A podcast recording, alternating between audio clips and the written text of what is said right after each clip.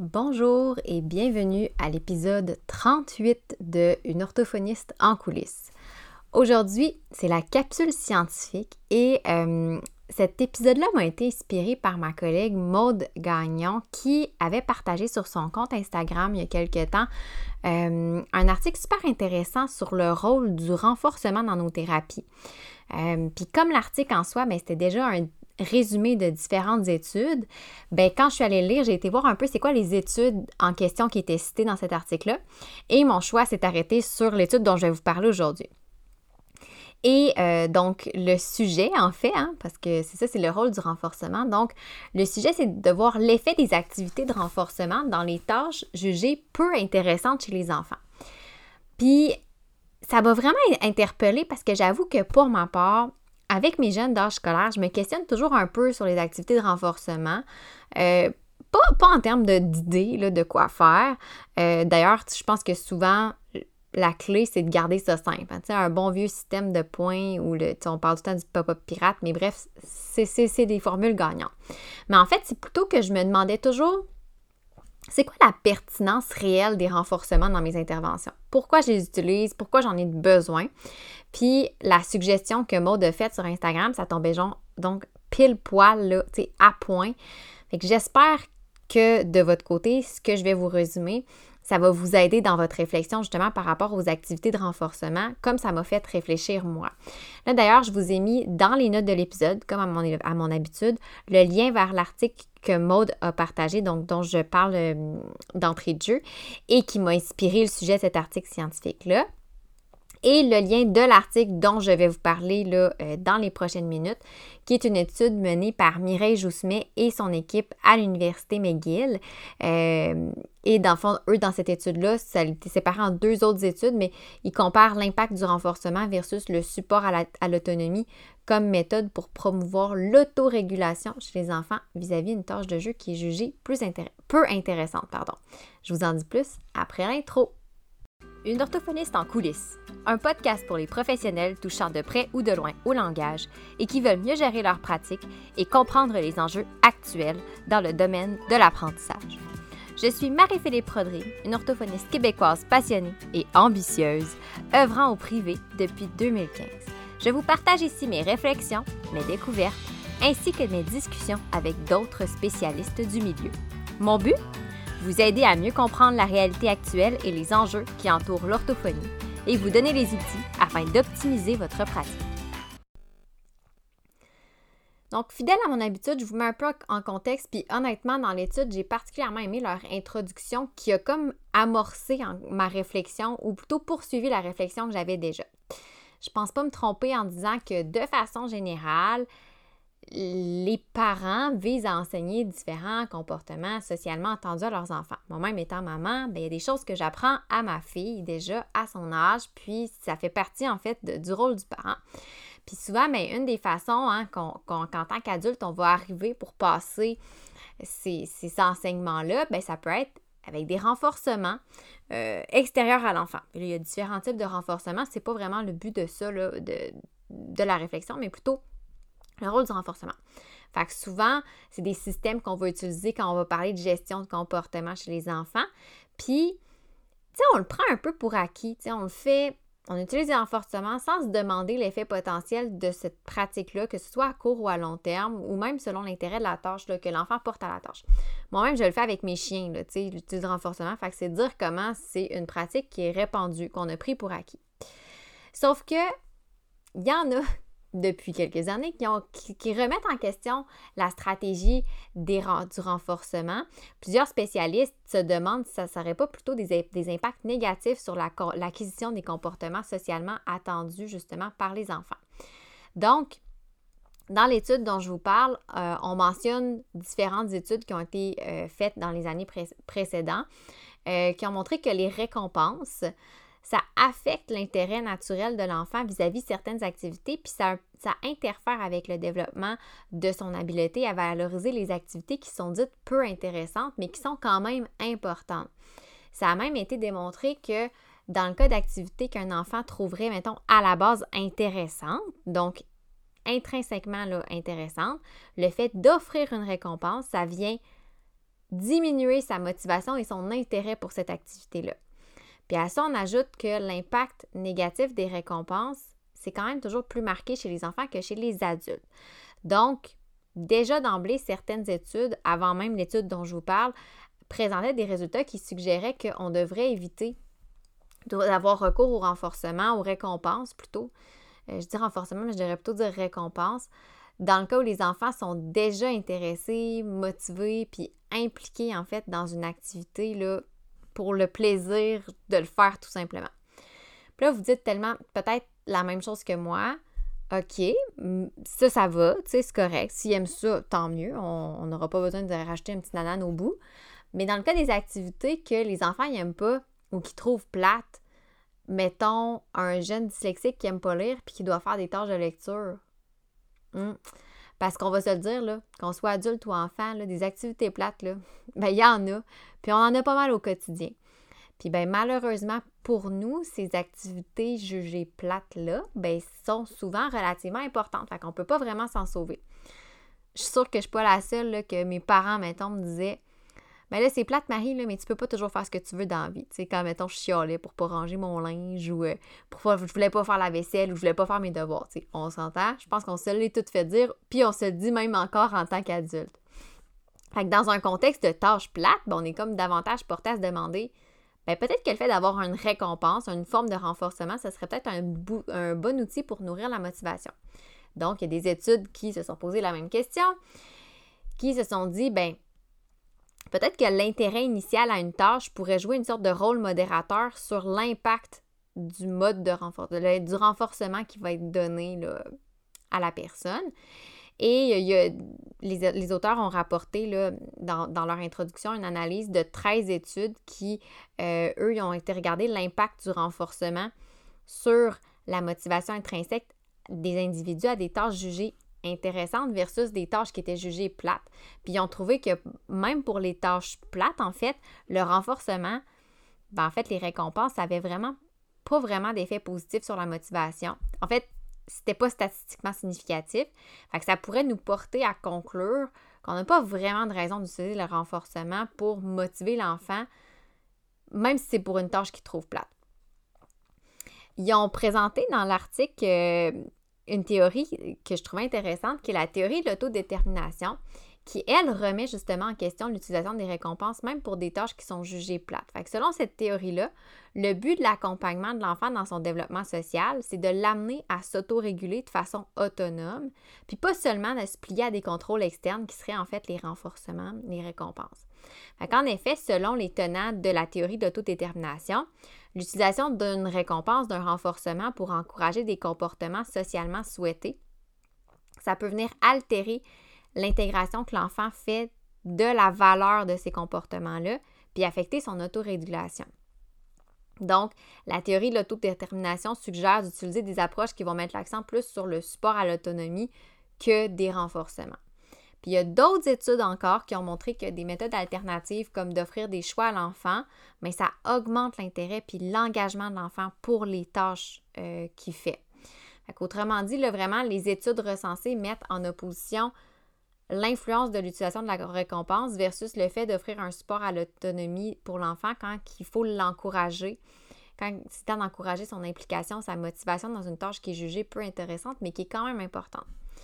Fait que là, euh, avant d'aller plus loin, je veux juste vous préciser que les auteurs, qu'est-ce qu'ils veulent dire par support à l'autonomie? En fait, c'est un comportement par lequel l'adulte va encourager les initiatives dans l'enfant, lui offrir des explications qui sont logiques, qui sont claires quand il donne une demande et il va limiter le recours à des mots ou des phrases qui donnent à l'enfant un peu l'impression d'être contrôlé, dirigé. Fait que c'est pas des, consignes plus directives, c'est beaucoup plus dans l'espèce de, de choix, disons ça comme ça.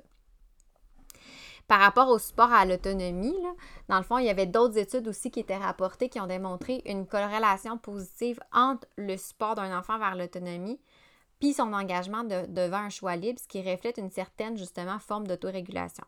Et en l'absence d'un support à l'autonomie, ben, il n'y avait pas de relation qui avait été établie entre le comportement et le sentiment de l'enfant. comment qu'on mesure ça, en fait, cette espèce de corrélation de sentiment d'autodétermination, en fait, c'est qu'on on regarde le niveau de congruence entre les émotions, les affects, la valeur accordée euh, à une tâche, puis l'engagement par rapport à une tâche. Fait que c'est vraiment la façon qu'on peut mesurer cette intégration-là de la tâche, à quel point c'est rendu comme intrinsèque pour l'individu. Fait que c'est naturel de penser que quand nos sentiments, nos ressentis, nos pensées puis nos comportements vont tous dans le même sens durant l'exécution d'une tâche, ben euh, c'est intégré. On, on, reconnaît cette tâche-là comme importante, puis on a peut-être une meilleure motivation à la faire. Alors qu'il y a certaines tâches qui peuvent engendrer une certaine forme de clivage. Euh, donc, où les sentiments, les pensées, les comportements ne sont pas les mêmes. Par exemple, je pourrais persister à faire une activité que je sais non pertinente, comme scroller dans mon feed Facebook quand j'ai fait le tour de mes notifications, puis je sais clairement que là, je perds mon temps, mais je le fais pareil. Ça, c'est un clivage, c'est pas une intégration d'une tâche. Fait qu'on va parler d'une autorégulation intégrée quand le comportement de l'individu ben, est en accord avec ses affects puis ses pensées. Puis dans le cas où le comportement ne correspond pas aux valeurs puis aux sentiments recherchés, donc mettons, je, je juge que je perds mon temps sur Facebook, mais il y a un conflit interne qui va survenir, puis là, on va parler d'une autorégulation qui est altérée. Autrement dit, la personne va avoir plus de difficultés à se comporter de manière à répondre à ses pensées ou à son, ressenti émotionnel. Et il semblerait que l'autorégulation intégrée, elle est reliée à un meilleur fonctionnement autonome, alors que l'autorégulation altérée va être reliée davantage à des réponses en réaction à des, contrôles externes, par exemple des récompenses. Donc, toute cette longue introduction-là que j'ai faite, c'est pour vraiment bon, vous mettre la table par rapport aux études euh, qui est en fait le sujet de l'épisode. Euh, mais je trouvais vraiment ça pertinent que vous en parlez parce que moi, ça m'a quand même fait beaucoup réfléchir, puis je me suis dit que ça serait peut-être votre cas aussi. Dans leur étude, Jousmet et ses collaborateurs, ce qu'ils ont voulu voir, eux, c'est l'impact des stratégies de renforcement par rapport aux stratégies de support à l'autonomie sur l'internalisation d'une activité qui est importante, mais qui est jugée peu intéressante. Donc, les stratégies de renforcement, ça incluait des récompenses matérielles euh, qui était associé à l'engagement de l'enfant. Donc, ce n'est pas nécessairement au résultat, c'est vraiment associé juste à l'exécution ou non de la tâche et qui était donné de façon assez contingente. Fait qu'autrement dit, l'enfant recevait sa récompense pour avoir réalisé la tâche demandée et la recevait tout de suite après que la tâche était terminée.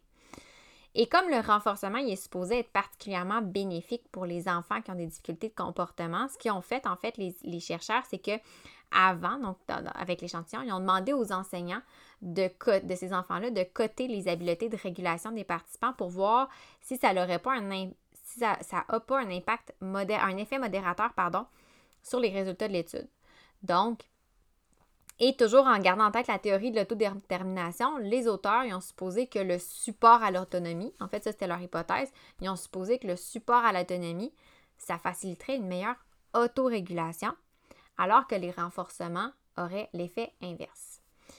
Ils ont voulu tester cette hypothèse-là en deux études. Donc, en fait, vous allez voir, les deux études se ressemblent beaucoup, fait que ça, ça se peut que je vais parler plus en détail de la première étude, mais euh, vous allez suivre.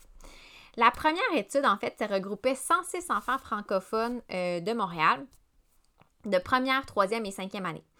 Les participants ont été en tout divisés en quatre groupes selon qu'ils recevaient euh, il y avait du support à l'autonomie ou non et une récompense ou non. Puis ça, c'était une division qui était faite aléatoire.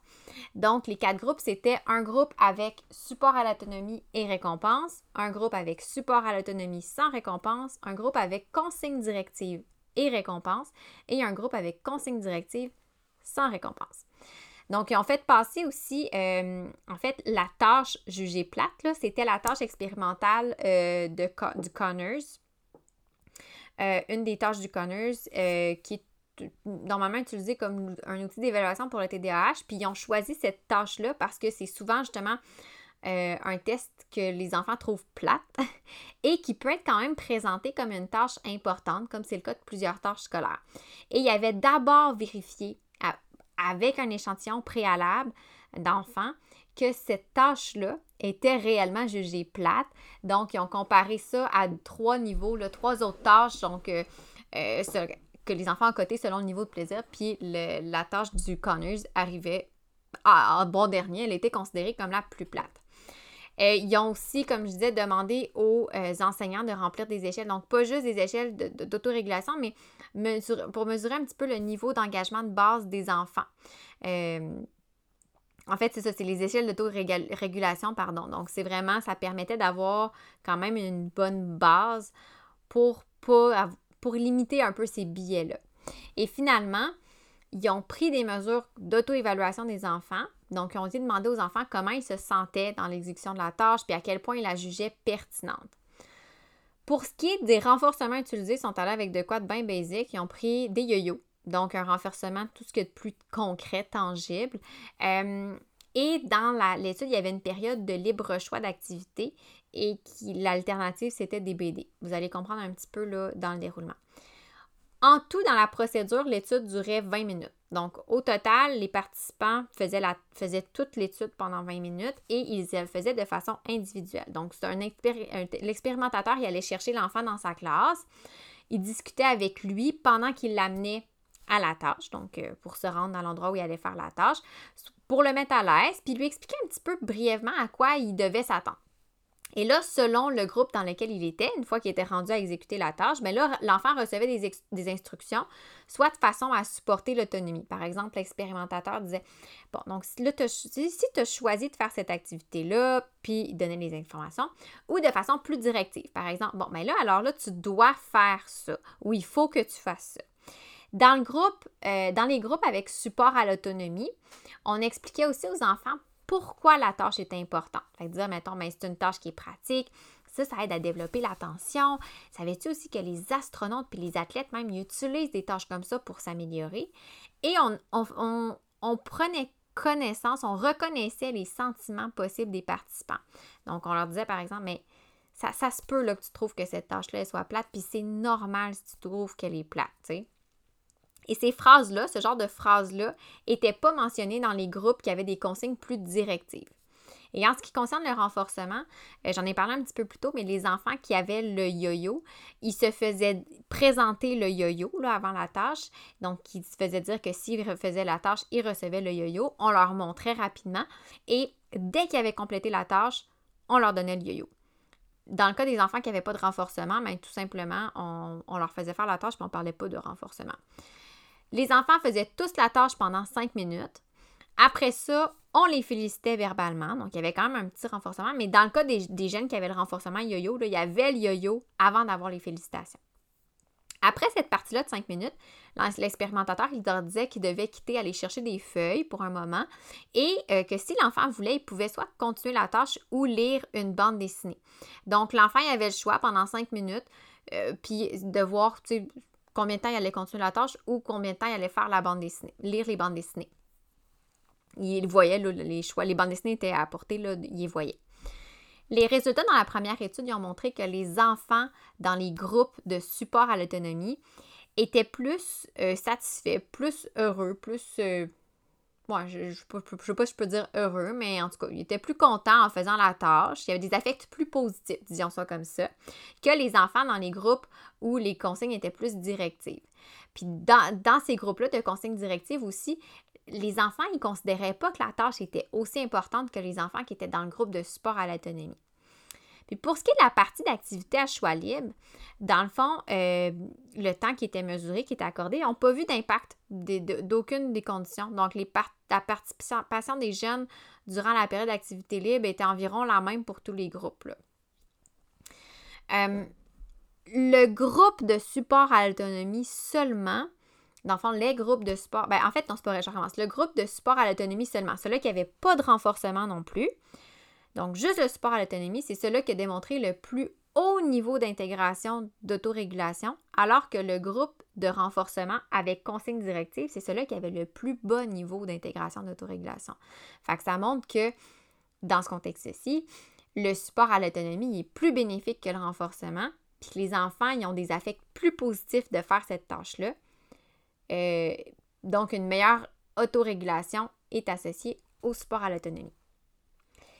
Il y avait quand même certaines limites à l'étude 1 et c'est pour ça qu'ils ont décidé de faire une deuxième étude. Donc, l'étude 1, elle était quand même. La première limite, c'était la durée de la période supervisée là, pendant laquelle les jeunes faisaient la tâche de Connors. Elle était courte. Donc, même si l'étude pilote, elle nous avait révélé que 5 minutes de la tâche de Connors, c'était pas le fun quand même. Ça reste que c'est probablement moins plate que la durée réelle de la tâche qui est de 15 minutes. Et aussi, dans l'étude 1, on veut présenter cette tâche-là comme un jeu. Et le fait de l'avoir présenté comme un jeu, ça aurait pu déjà d'emblée avoir un impact sur la perception de la tâche. Donc, la deuxième étude, ça l'a permis de vérifier si les résultats de l'étude 1 pouvaient se généraliser à une tâche qui serait plus longue, mais tout aussi plate. fait que ce qu'ils ont fait, c'est qu'ils ont recruté 76 participants de 3e à 6e année. Euh, encore une fois, de Montréal, la même commission scolaire de mémoire. Et là, cette fois-ci, par contre, ils ont divisé les participants, toujours de façon aléatoire, en trois groupes seulement. Donc, un groupe de support à l'autonomie sans renforcement, un groupe avec renforcement mais consigne directive et un groupe avec consigne directive sans renforcement. En fait, ce qu'ils ont remarqué avec l'étude 1, c'est que l'effet combiné du support à l'autonomie puis du renforcement, euh, c'est comme si c'était la même chose que pas d'intervention du tout. Fait qu'ils ont juste décidé de ne pas intégrer cette condition-là dans la deuxième étude. La procédure en général ressemblait beaucoup à celle de l'étude 1. La, principale différence, je dirais, c'est qu'ils faisaient la tâche du Connors pendant vraiment 15 minutes, puis le renforcement, le renforcement de l'objet, au lieu d'être un yo-yo, c'était un petit crayon bien cute avec des animaux. Donc, la durée totale de la procédure, au lieu d'être de 20 minutes, c'était de 30 minutes, mais les participants la faisaient individuellement. Fait que même principe, c'est un expérimentateur qui venait chercher l'enfant dans la classe, discuter avec lui pendant qu'il l'amenait à la tâche pour le mettre à l'aise, lui expliquer un peu à quoi s'attendre. Euh, et là, on parlait par contre du test de Connors comme d'une activité plutôt que d'un jeu. Euh, ou d'une tâche. En anglais, il parlait de activity. Fait que la traduction, c'est traduction libre, on s'entend. Et selon son groupe, ben là. L'enfant recevait soit des instructions de façon à supporter son autonomie ou de façon plus directive. Puis dans le groupe de support à l'autonomie, même affaire, on expliquait pourquoi c'est une tâche importante. On reconnaissait aussi les sentiments que l'enfant pourrait ressentir.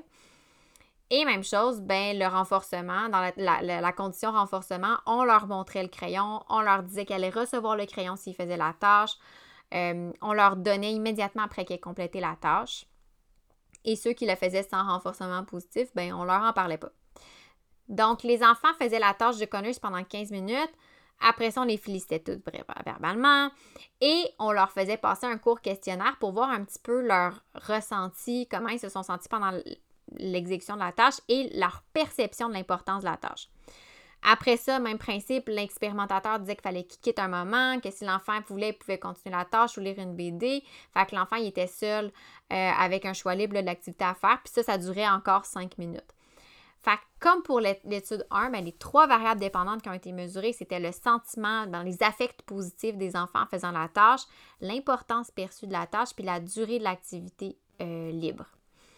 Les enfants ont tous rapporté sensiblement le même niveau de plaisir à faire la tâche, sauf que les enfants du groupe euh, de support à l'autonomie voyaient la tâche comme étant plus importante que les autres.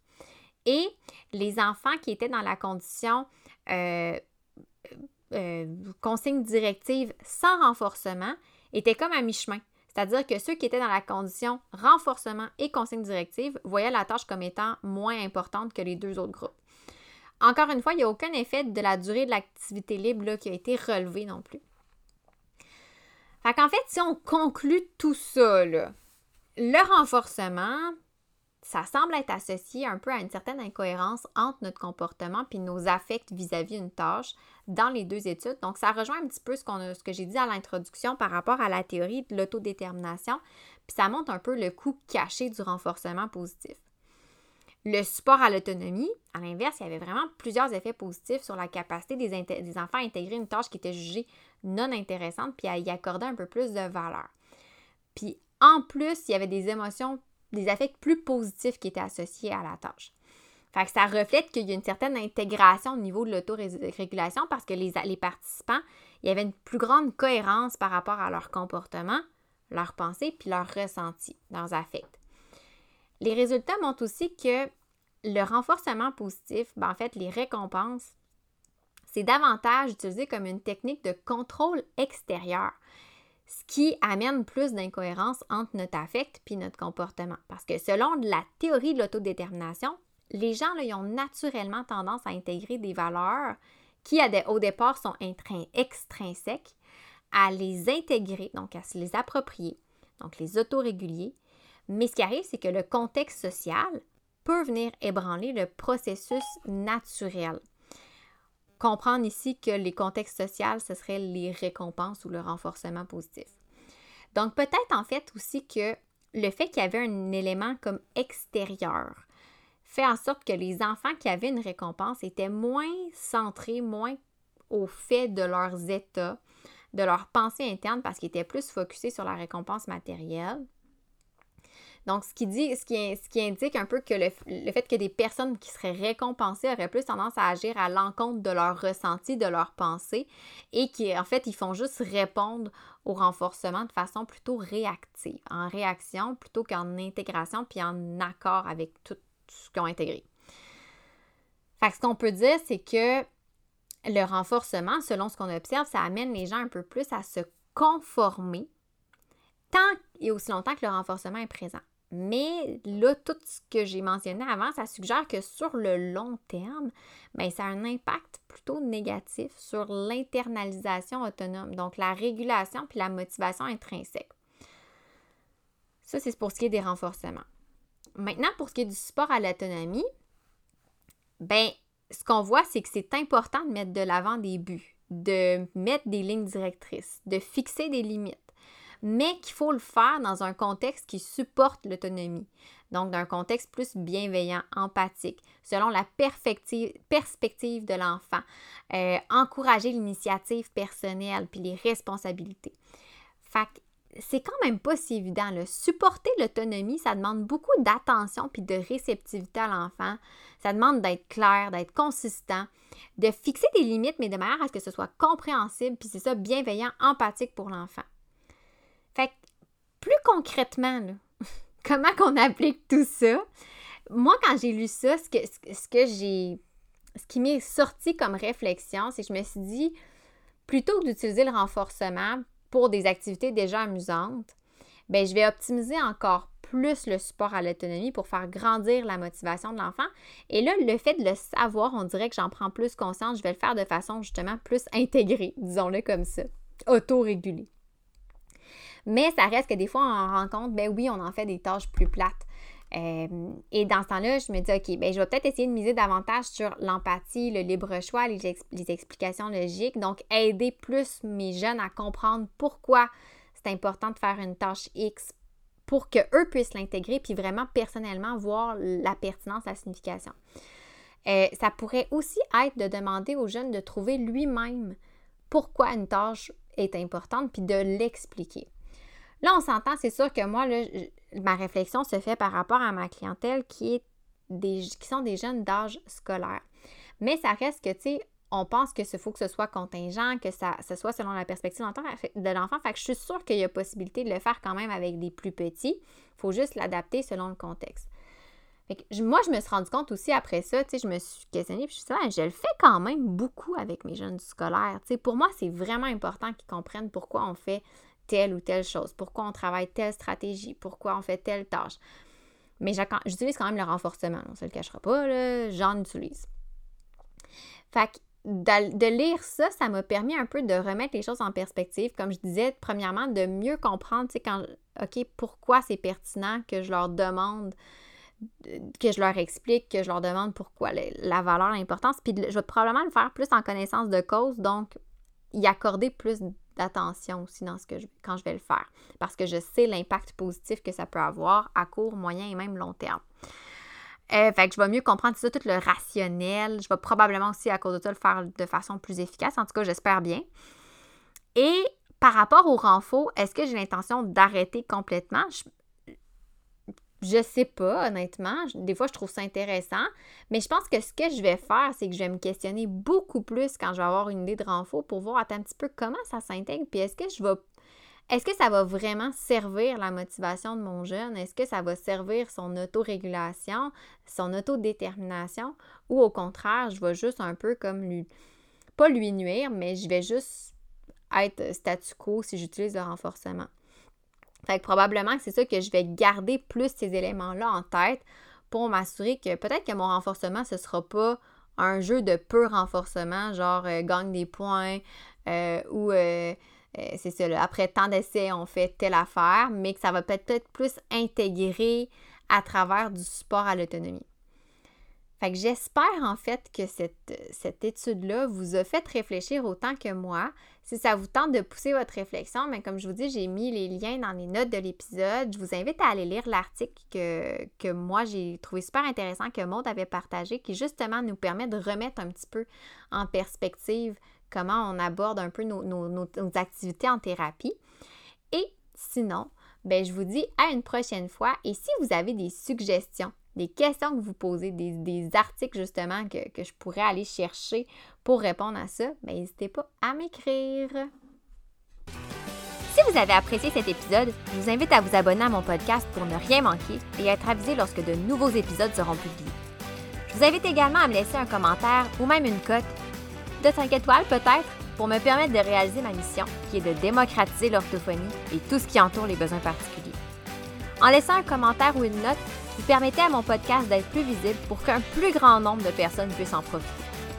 Pour en apprendre plus sur les coulisses de l'orthophonie et sur mes projets, vous pouvez me suivre sur mes réseaux sociaux mentionnés dans la description de l'épisode.